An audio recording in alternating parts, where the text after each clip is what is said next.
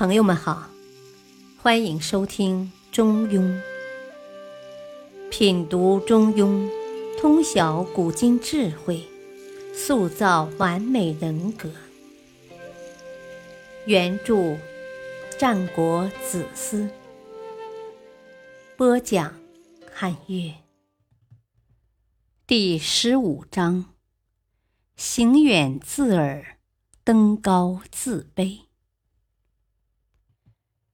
中庸精解：行远必自耳，登高必自卑。行远必自耳，登高必自卑。意思是说，要想走很远的路，达到远大的目标，就必须从近处开始；要想登上高山之巅，极目远眺。一览众山小，就必须从山脚起步。这和老子所说的“千里之行，始于足下”，荀子的“不积跬步，无以至千里；不积小流，无以成江海”有异曲同工之妙。现实中，有些人骄傲自满，缺乏谦逊感。这些人大多是一些自负之人，这样的心理是不可取的，也是与中庸之道相悖的。人的能力总是有限的，你见到的世界也是有限的。在知识领域攀登的越高，越会发现自己的局限性，就如同一个人是一个圆一样。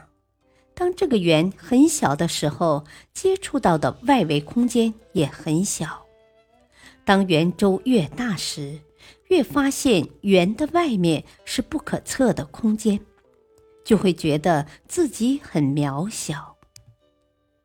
这些人也许像其他人一样，有着自己的抱负，但是忽略了积少才可以成多的道理。他们一心只想一鸣惊人，而不去做埋头耕耘的工作。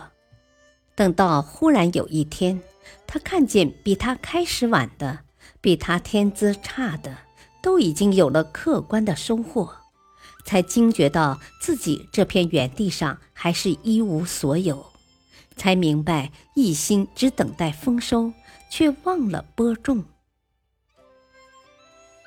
老子在《道德经》中说：“合抱之木，生于毫末；九层之台，起于垒土；千里之行，始于足下。”这说明了这样一个道理：量变积累到一定程度，就会发生质变。对自己无法实现的愿望焦急慨叹是没有用的。要想达到目的，必须从头开始。在未付出辛劳之前，空望着那遥远的目标，着急是没有用的。唯有从基本做起，按部就班的朝着目标不断前进，才会慢慢的接近它，达到它。古人说：“唯有埋头，乃能出头。”种子如不经过在坚硬的泥土中挣扎奋斗的过程，它就将只是一粒干瘪的种子，而永远不能发芽滋长成一株大树。人生的理想与成就，没有攀登过程中脚踏实地、一步一个脚印的努力，没有乐观向上、绝不放弃的信念，是不可能达到的。而只有在攀登到顶的那一刹那，才会将天下美景尽收眼底，才能够感到以前所有的努力全都是值得的。这正验证了《中庸》中的那句名言：“行远必自耳，登高必自卑。”什么事情都不可能是一蹴而就的。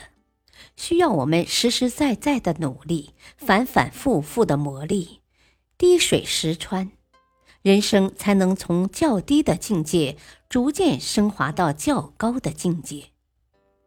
要想人生有所成就，个人修为上升到一定境界，必须经历三个阶段。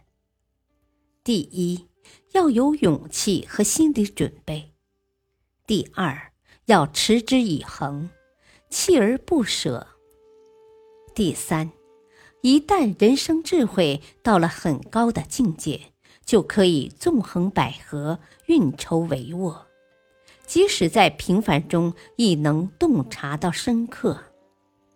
正如《红楼梦》中所说：“世事洞明皆学问，人情练达皆文章。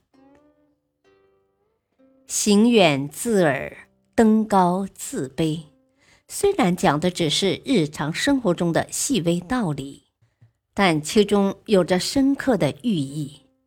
它告诉我们，做任何事情，首先必须有一个远大而确定的目标，必须脚踏实地，一步一个脚印，不可操之过急，否则欲速则不达。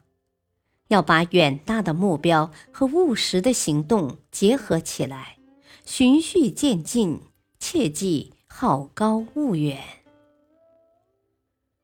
所以，要想成就一番事业，必须脚踏实地，一步一个脚印，锲而不舍。只有这样，才能实现自己的理想。对此，马克思的话也许更有说服力。在科学的路上，没有平坦的大道，只有不畏劳苦，沿着陡峭山路攀登的人，才有希望达到光辉的顶点。感谢收听，再会。